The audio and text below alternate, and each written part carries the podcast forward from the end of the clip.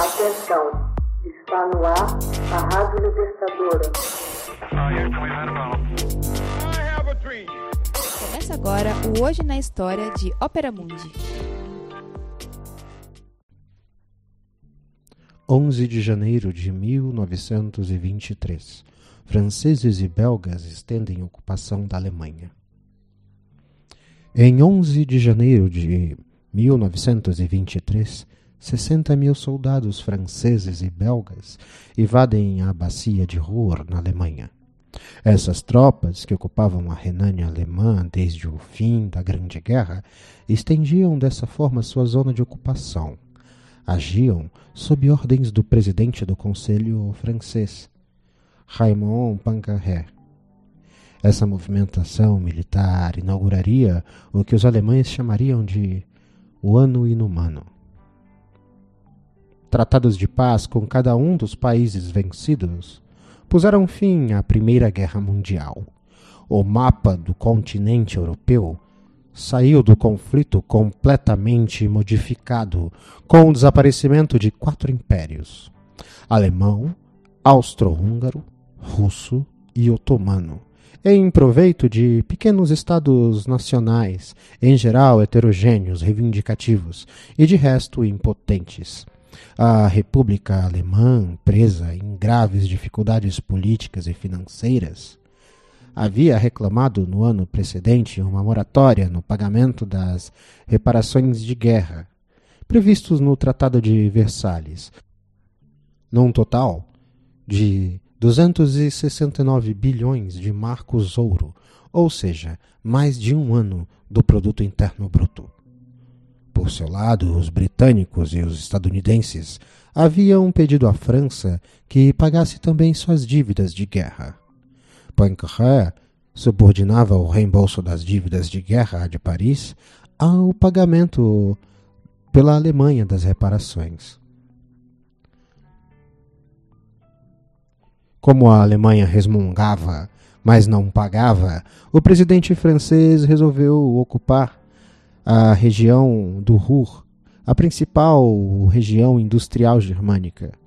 O chanceler alemão Wilhelm Konun protesta e reclama a seus concidadãos a resistência passiva ante a ocupação.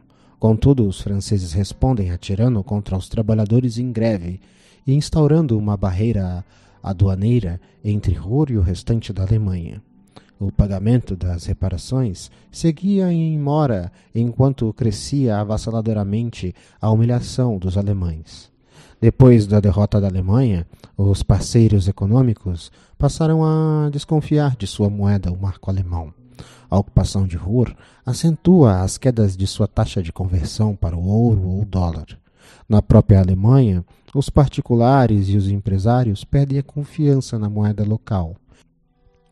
Não tem outra preocupação do que se desfazer dela o mais rápido possível, o que acaba agravando ainda mais a desvalorização. As sucessivas greves de trabalhadores não solucionam o problema, ao contrário, agravam o cenário. Longe de frear a tendência, o governo do chanceler Kuno contribui para a sua aceleração ao mandar e imprimir tresloucadamente o papel moeda, inundando o país de moeda sem lastro. Foi a maneira que Kuno encontrou de responder à ocupação de Ruhr e criar obstáculo à transparência das reparações. Seguiu-se um brutal desmoronamento do valor do marco alemão, a ponto de, no outono de 1923, ser necessário algumas dezenas de milhares de marcos para comprar um dólar ou simplesmente uma bengala de pão. Essa hiperinflação arruinou os rentistas e todos os beneficiários de rendas fixas. No plano político, fez reacender o epíteto dos movimentos revolucionários de esquerda. Porém, na contramão, criou o caldo de cultura para o fortalecimento do partido nazista de Adolf Hitler, que acabara de nascer. O presidente da República, Friedrich Ebert, e o novo chanceler Gustav Stresemann, ambos social-democratas, impõem o estado de urgência em 26 de setembro de 1923.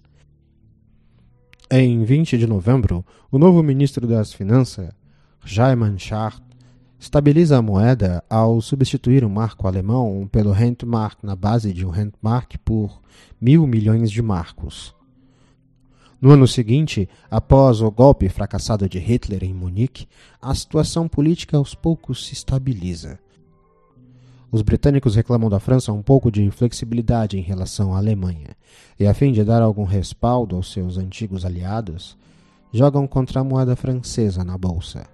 A divisa francesa perde em menos de um ano a metade de seu valor, obrigando o Poincaré a apelar para a ajuda de banqueiros anglo-saxões e a renegociar as reparações alemãs.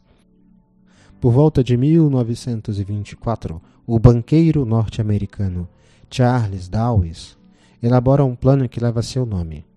O Plano Dawes iria funcionar bem até ser substituído pelo Plano Young, que passou a vigorar em 1929. A Alemanha pagaria o essencial das reparações, mas a crise econômica de 1929 e o aguçamento das tensões políticas enterrariam definitivamente o que sobrou a partir de 1932. Hoje na História. Texto original Max Altman. Narração José Igor. Edição Laila Manuelle. Você já fez uma assinatura solidária de Opera Mundi? Com 70 centavos por dia, você ajuda a imprensa independente e combativa. Acesse www.operamundi.com.br/apoio.